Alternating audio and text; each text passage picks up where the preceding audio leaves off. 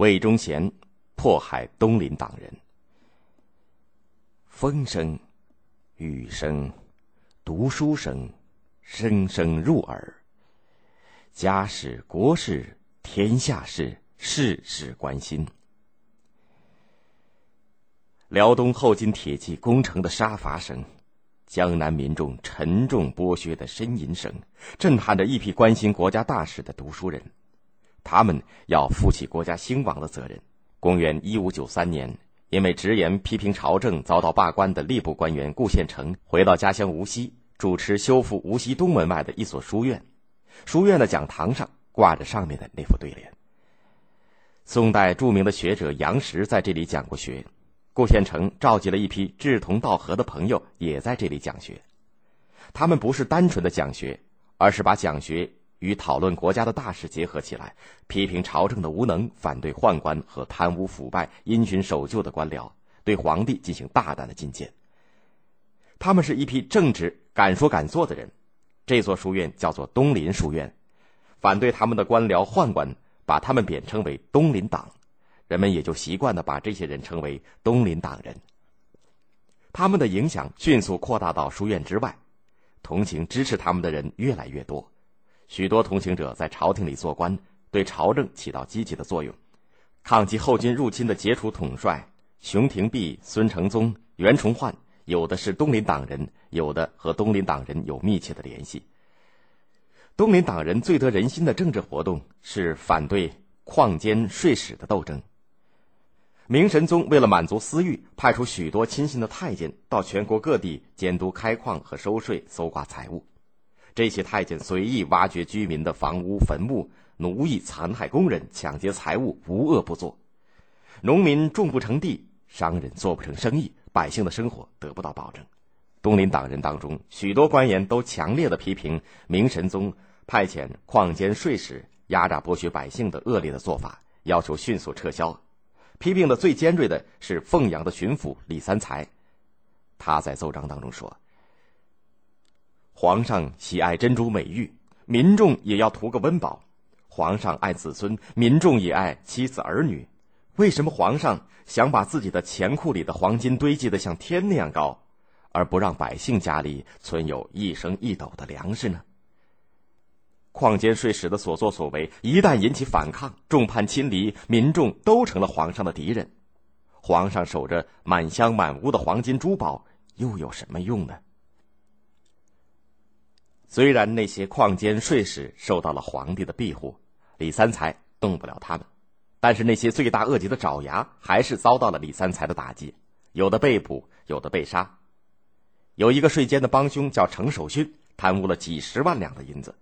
李三才掌握了真凭实据，向朝廷弹劾，明神宗不得不下旨把程守训和他的同伙逮捕进京，处以死刑。公元一六二零年，明神宗死了，矿监税使才被撤销，东林党人又面临一场更为严重的斗争。明神宗死后，他的儿子朱常洛做了不到一个月的皇帝，又死了。朱常洛的儿子。朱由校即位，也就是明熹宗。东林党人拥立明熹宗有功，所以一度受到明熹宗的重用。许多被明神宗罢官的大臣又都启用了。可是明熹宗也是一个喜欢吃喝玩乐的皇帝，他最宠信的是他的乳母客氏和太监魏忠贤。魏忠贤本来是个无赖，目不识丁，因为赌钱输得精光。竟自己阉割成太监，进了皇宫，巴结上客氏，得以接近还在做皇长孙的朱由校，因为他善于逢迎拍马，很讨朱由校的欢心。朱由校做了皇帝以后，便提拔他做了司礼监秉笔太监，这是个代皇帝草拟批文的机要职务。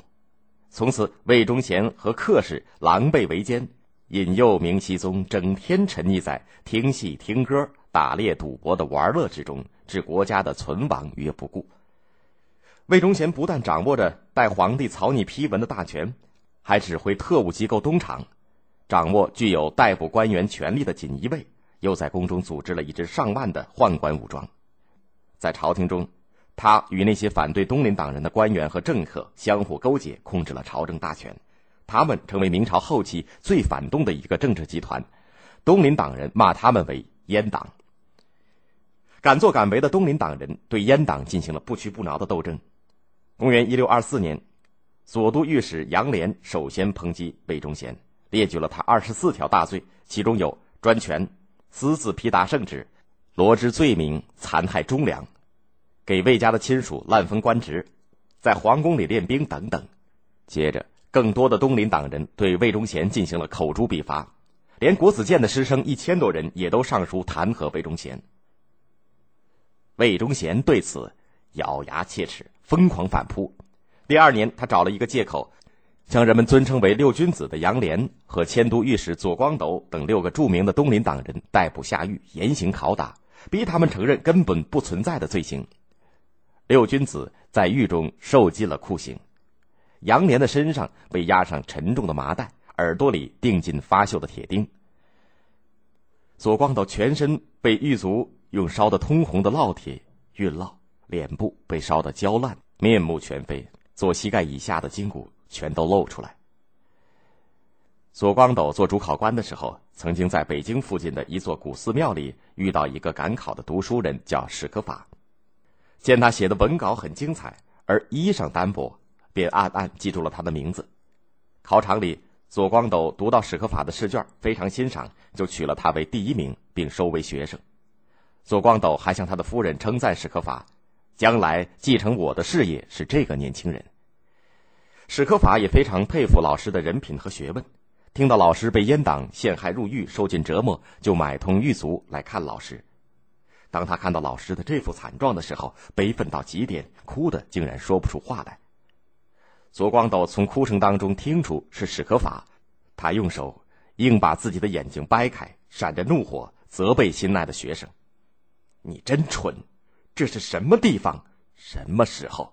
国家遭到这种田地，老夫已经不中用了，你还来自投罗网？万一你也被他们陷害，国家将来靠谁支撑？”不久，六君子全部惨死在狱中。后来，还有更多的东林党人被罢官、被下大狱、被充军、被杀害。直到明思宗即位，罢免了魏忠贤，阉党受到打击，东林党人才得到平反。但是，明朝的局势已经是江河日下了。